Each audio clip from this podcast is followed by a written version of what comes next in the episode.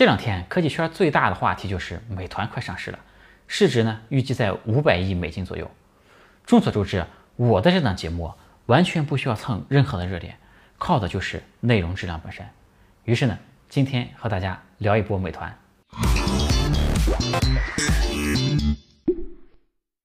有趣的灵魂聊科技人文，我是李自然。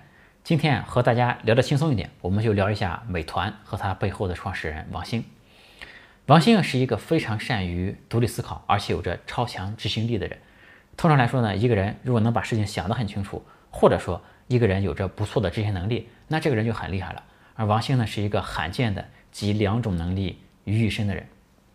王兴第一次创业是二零零四年，当时呢也是缺乏创业经验嘛，这个连续做了十好几个项目。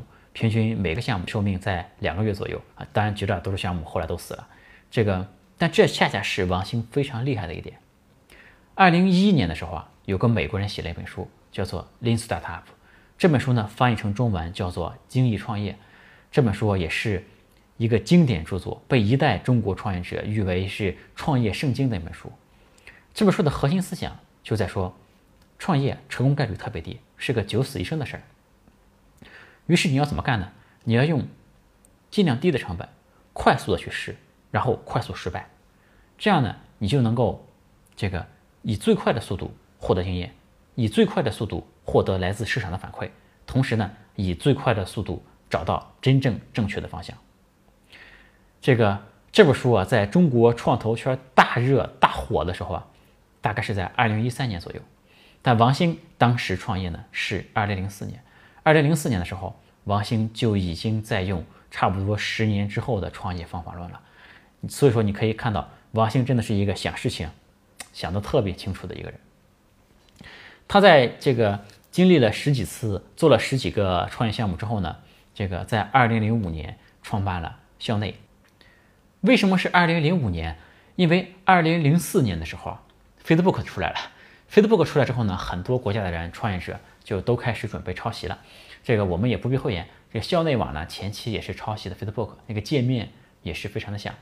但抄袭这个事情呢，也体现了王兴非常强的一个执行力。这同样是照搬 Facebook 的模式，这个凭什么你能成呢？第一，你这个速度要快，对吧？王兴启动这个事情是非常快的。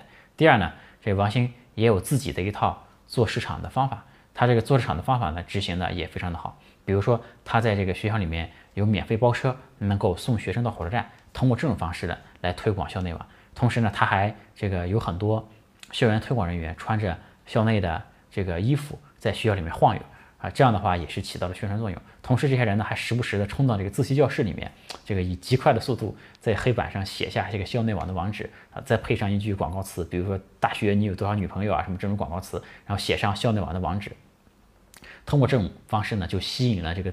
自习室的上自习的人的眼光，当然也干扰他们学习啊。但是用这种方式推广的效果呢，还是非常的好的。嗯，然后呢，在创办校内的这个期间啊，呃，王兴也经历了他人生中第一次呃谈风险投资的这个过程。当时呢，这个红杉中国也了解到了校内网嘛，就请他去。红杉资本作为在全球数一数二的风险投资机构，几乎是在同一时间点，在美国错过了 Facebook，在中国呢错过了校内网。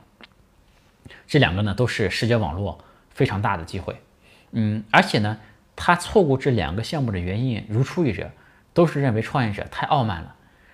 在美国呢是这样的，Facebook 的创始人扎克伯格，他的合伙人啊和红杉结下过梁子，于是呢，当扎克伯格去见红杉的人的时候，他就建议这个合伙人就建议扎克伯格，你态度要傲慢一点，这个要显示出我们特别牛逼的。然后呢，扎克伯格就穿穿着睡衣，穿着拖鞋。去见红杉资本的人，而且比约定的时间迟到了很久。而且谈话中表达的意思呢，就是如果不是你们的合伙人强烈要求见我，我是不愿来的。大概就这种态度。于是呢，红杉资本就把 Facebook 给拒了。这个这边中国呢是这样的，嗯，当时有一个人物正在红杉资本做客，这个人就是三六零的创始人周鸿祎。嗯，这个红杉资本呢就给周鸿祎说，隔壁有几个小伙子创业。你呢？帮我考察一下。周鸿祎呢，就去和王兴他们几个人聊了一下。这个周鸿祎呢，自己以为自己名气特别大，应该受到一个明星级的崇拜那种对偶像的崇拜那种待遇。但王兴他们几个人呢，恰好不认识周鸿祎，于是呢没有表示出特别的尊敬。于是这个周鸿祎谈完之后，就回来给后山资本人说，这几个小伙子态度太傲慢了。于是中国的后山也就错过了校内。呃，在后山资本错过 Facebook 和校内网的同时啊，美国有另外一家 VC 叫做 Excel Partners，这个 VC 非常厉害，在美国投了 Facebook，在中国呢投给了这个中国的另一家世界网络公司陈一舟的千象互动。嗯，王兴啊，因为没有拿到投资嘛，后来这个校内的运营就越来越困难，后来呢这个运营费用、这个服务器费用都付不起了，于是呢就以区区两百万美金的价格就卖给了这个陈一舟的千象互动。这陈一舟呢，嗯，我们事后来看，做产品呢不太行，但是呢，资本运作真的是一个一等一的高手。首先呢，这个陈一舟拿到校内网之后，这个找到了软银软银的孙正义，这一融资呢就是四点三亿美金，然后呢，这个在二零一一年登陆了纽交所，市值七十亿美金，当时呢是仅次于百度和腾讯的中国第三大互联网公司。这红杉资本呢，当然非常难受，王兴呢也非常难受，眼睁睁看见自己两百万美金卖的公司，让今年干成了七十亿美金。那个他把公司卖给陈一舟的时候，当然你签了，他是签了一个呃协议的，要在陈一舟公司干一段时间。于是呢，他就在陈一舟手下干了一年，干满一年马上就走了。按照当时的这个合同啊，他如果再多干一年是能多拿很多钱的，但是呢，他就一秒钟不想多待就走了。这里面呢，大概有两个原因。第一个呢，王兴认为自己的这个机会成本很高，是吧？我在这里多干一年，但是我错过的机会对我来说更值钱。第二呢，就是王兴其实家里有矿的，他真的是一富二代，家里也不缺钱，所以他能有这种与物质抗衡的这种底气，对吧？我不在乎这点钱，我就走了。嗯，当然你说我这个节目如果是为了抓眼抓眼球的话，我完全可以在节目一开始说王兴创业为什么能成功。第一，他是富二代。对吧？但我为什么没这么讲？因为其实我觉得这个王兴这个人啊，富二代这个不是他个人的一个基本属性。就王兴能成功啊，主要还是真的是因为他的个人能力强。他这个人呢，他是不是富二代？我觉得他都能成功啊。所以呢，这只是顺带提一下他的成功呢。我觉得，嗯，富二代只是说节省了他一些这个顾虑和权衡的时间嘛。比如说在这种情况下，他就不需要考虑再和陈一舟干了，他就直接出来了，只是起到这种效果。嗯。然后他后面又做了一家公司呢，叫做饭否。呃，前面的校内啊，不是去模仿 Facebook 嘛，饭否就是去模仿 Twitter。当时这个 Twitter 这个模式啊，在中国还没有特别成功的公司。反正国外最厉害的两家社交这个社交网络就是 Facebook 和 Twitter，对吧？Facebook 我已经那个模仿过了，Twitter 再来一遍。嗯，这个饭否呢上线的前几年其实并不是太火，然后到了零九年，因为有一些社会性的事件在上面发布消息嘛，饭否就火起来了。其实。这和推特道理是一样的，推特其实也是很大程度上是承担了一个媒体的职能。有什么突发事件，大家都去推特上发消息，这样这个能够以最快的速度在消息上互通有无嘛。嗯，但饭否呢没做好的就是这个内容审查这一块，没有很好的配合政府去审查这个用户发布的内容，这样就导致了一些这个比较敏感的话题，呃，于是这个饭否就被封杀了。嗯，王兴当时还比较单纯啊，他认为这个饭否可能被封一段时间就可以这个重新上线了。这个没想到呢，这一封就再也没回来。呃，这个在范否干不下去的这段时间内，这个基本上这个王兴团队的绝大多数人还是跟着他继续去寻找新项目了。但是有几个人呢就出来了，这里面呢就包括一个人，也是王兴的老乡，叫做张一鸣。张一鸣出来之后呢，过两年。创立了一家公司，叫做今日头条。这个，嗯，互联网圈啊，老一代的有个三巨头嘛，叫做 BAT 啊，正好合起来是一个词 BAT。BAT 就是百度、阿里、腾讯。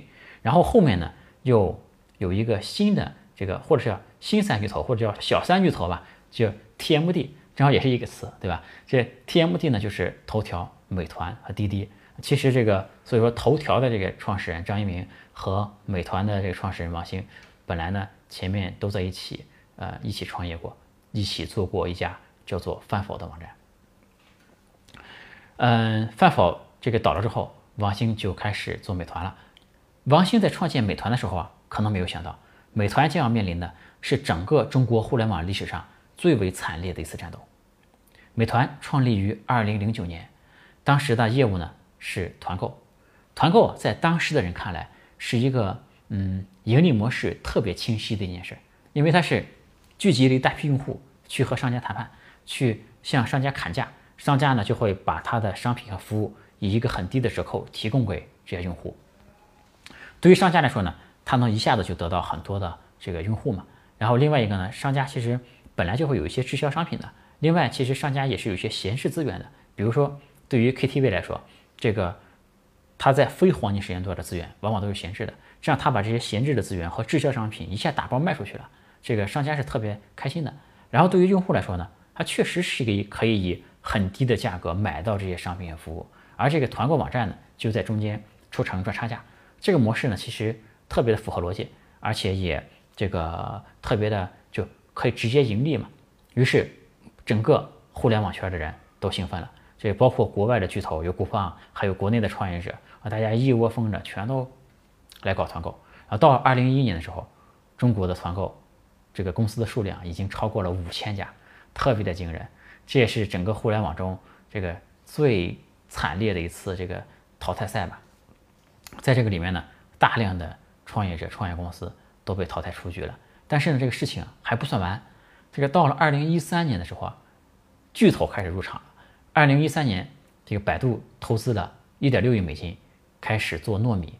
这个同年呢，淘宝开始做淘点点。又过了一年，到一四年的时候，腾讯入股了大众点评。随后呢，饿了么崛起。也就是说，你刚在一堆血海中杀出来，又面临巨头的围剿，这个特别的惨烈。这个竞争特别的惨烈。嗯。然后随着这个竞争的白热化嘛，然后就开始这个剩下的游戏玩家就越来越少。一五年的时候呢，美团和大众点评合并，合并之后呢，这个业内人士往往会称它为新美大，就是美团加大众点评嘛。嗯，合并之后过了一个月，这个大众点评的创始人张涛被请出局了，还有一张照片在这个创作圈流传很广。到了一七年的时候呢，饿了么合并了这个百度外卖，因为百度外卖。也就早就呈现出败相了，这个百度没没把它做成嘛。到一八年的时候，阿里九十五亿美金全资收购了饿了么。这个同年呢，也就是我们现在这个美团启动了港股发行。那个能够在这样的一场大战中幸存下来，生存到现在，真的是这个特别不容易啊。这里面呢就有这个王兴的特点就都体现出来了。第一呢，他。善于思考。第二，他执行能力强。第三呢，他有前面创业的这个经历嘛，这个风险投资人对他比较认可。尤其是前面错过他的红杉资本，这一次就承包了他的 A 轮融资，这一家把这个美团的 A 轮全包了。这样呢，就是美团首先有钱，而且呢，他想得清楚，在大家都疯狂花钱烧钱的时候，他在追求效率，没有乱花钱。二零一一年这个千团大战的时候啊，这个。呃，美团是又引入了一轮融资，然后呢，当时他在这个融资现场发布会上，把自己的银行账号打开给大家看，上面躺着六千多万美金，这就给他的这个上下游合作的供应商啊、用户等等给予了极大信心。那就是大家都知道和美团合作是没有问题的，但用美团这个平台是靠谱的，因为他有钱。这个，然后呢，王兴对于整个对于财务的这个控制。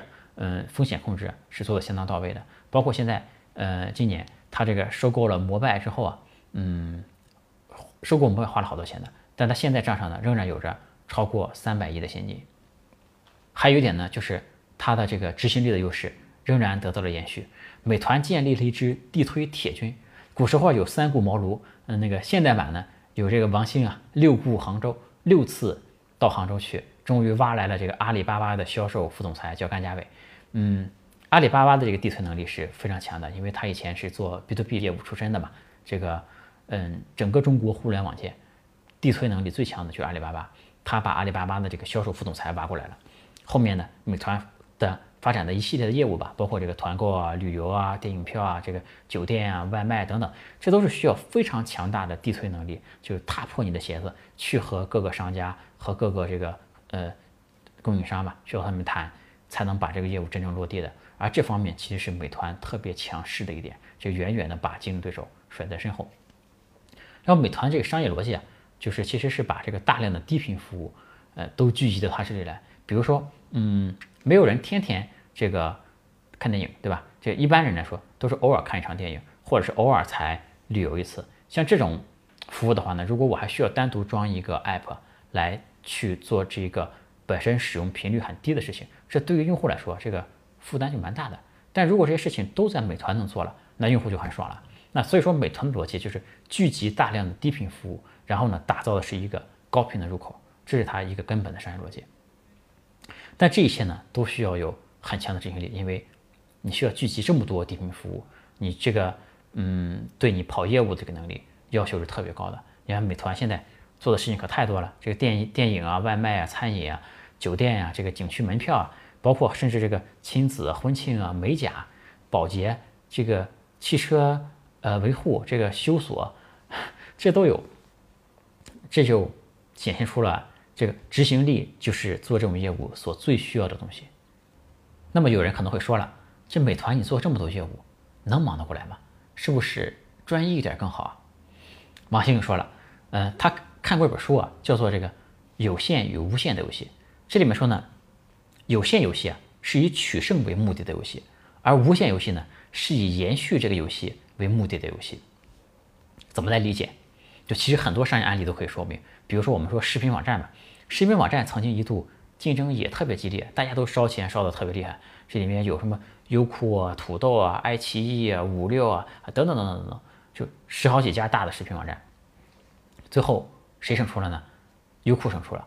优酷呢，就是一个以取胜为目的在玩一个有限游戏。但它胜出之后又怎么样呢？这个当然优酷是挺厉害的，但是它没有达到那种特别高的市值。他不是说我赢了，这个市场就唯我独尊了，我可以独享这一块大蛋糕了？没有啊！现在你看这个巨头们，腾讯有腾讯视频，头条有头条视频，对吧？这个其他的各种视频网站还是很多。所以你在赢得了游戏之后啊，你发现这个所赢的胜果并不是最大的。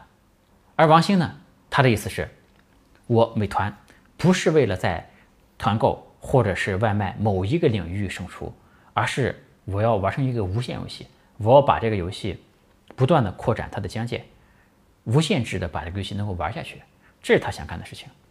呃，中国的企业家和这个中国一些商学院前些年经常讨论一个问题，就是一个企业究竟是应该专一化经营还是多元化经营？大家辩论来辩论去，说什么的都有。其实我觉得这个事情呢，嗯，最关键的取决点就是创始人的能力，他究竟适合干什么的。就是有些创始人啊，他的这个能力不足以做多元化经营这个事儿，就他学习能力没有这么强，建立人脉关系、建这个建立人脉的能力没有这么强，把握新技术的能力没有这么强，对吧？他之前那一次创业能够成功，可能是凭借胆量或者干脆凭借机会干起来的。对于这种人来说，你让他搞多元化经营，那肯定会失败的。但是，对于那些能力真正强的创始人来说，那当然要多元化经营。而且呢，太聪明的人往往都是不想。太专注的，你看王兴这么聪明的人，搞过校内，搞过饭否，搞过团购，而且都搞得顶规模，那他当然想搞的事情更多一点。然后我们再从另一个角度看，你看这个之前的五百强，这个公司排名五百强，确实有很多专注型的公司，但是现在呢，尤其这些科技企业，谷歌、亚马逊、微软，哪个不是多元化经营的？国内的阿里、腾讯、小米，哪个下面不是一堆业务线，对吧？这个。这个，而且这个当企业做大到了一定的规模，比如说腾讯嘛，恨不得全中国的人都是他的用户了，他在专业化经营，那还有他的市场增长的空间吗？没有了，因为整个市场他都占了，那你干嘛不多做几个业务，多做点东西，这个同一个用户多卖给他几次，对吧？他只能这样做了。所以说，现在来看，多年前讨论的那个究竟应该是专业化还是多元化，已经是一个伪命题了。而且像王兴。有这样能力的人，当然是应该把触角伸进各个领域的。中国的互联网创业到了最后，往往都是阿里和腾讯这两家公司的战争。像前面的打车、共享单车，做到后面也是就剩下两家公司，一家站队阿里，另外一家站队腾讯。然后让这两个巨头在打。因为这两个巨头啊，他们的体量实在是太大了。虽然一个主要是做电商，一个主要是做社交，但是他们的业务都是越拓展越广，这双方难免有一些这个交集的地方，双方就要在上面杀个你死我活。美团现在面临的也是这个局面。美团的思路呢很清晰，就是要结盟腾讯，打的呢是阿里。但是你想，阿里是多么庞大的一个帝国，而且他最擅长的就是做电商、做商家关系这一块，是他最擅长的。但是呢，任何强大的帝国，它的衰落往往都起源于一场国运之战。像中国和日本打过一场战争，叫做甲午海战，这种呢就是国运之战，它往往是一个帝国命运的转折点。谁能赢得这场战争，以后伴随着就是国运的上升，一片坦途；谁失败了，可能就会坠入万丈深渊，万劫不复。而本地生活服务这个美团的这个业务呢，现在就是一个兵家必争之地。阿里呢也在上面布了重兵，有口碑，有飞猪，有饿了么，有淘票票，有盒马先生，这个。是多路大军啊，阵容豪华，就是为了围剿美团。这几乎美团的每一项业务，阿里这边呢都有一员大将与其对位。前面呢说这个美团啊执行力强，地推强，但是你想想，美团的这个地推团队的这个带头人也是从阿里挖过来的。这个阿里呢，就其实它的这个地面运营啊，是所有互联网公司最强的。宇宙最强没有之一，所以现在美团挑战阿里啊，其实是一场这个徒弟对师傅的挑战。前面说了，美团这一路走来，经历的可是中国互联网历史上最为惨烈的一场竞争，可谓是踩着敌人的尸骨过来的，经历了千团大战，经历了业务的合并，经历了巨头的围剿，终于走到今天才上市了。可是，美团成功了吗？故事结束了吗？我觉得没有，这让我想起了沙翁的一句话：“凡事过往，皆为序曲。”后面生活服务这一场战争啊，可谓是阿里的国运之战。对于阿里这么强大的一个帝国来说，这是不能输的一场战争；对于美团来说，更加是性命攸关。所以说，到现在，恶战才刚刚开始。那我们今天就聊到这里。如果大家喜欢我的视频，请转发、关注、点赞。屏幕上呢是我的个人微信和微博，欢迎大家关注。如果是音频网站的用户，可以打开全拼的李自然点 com，也能找到各种信息。那我们今天就聊到这里，下期再见，拜拜。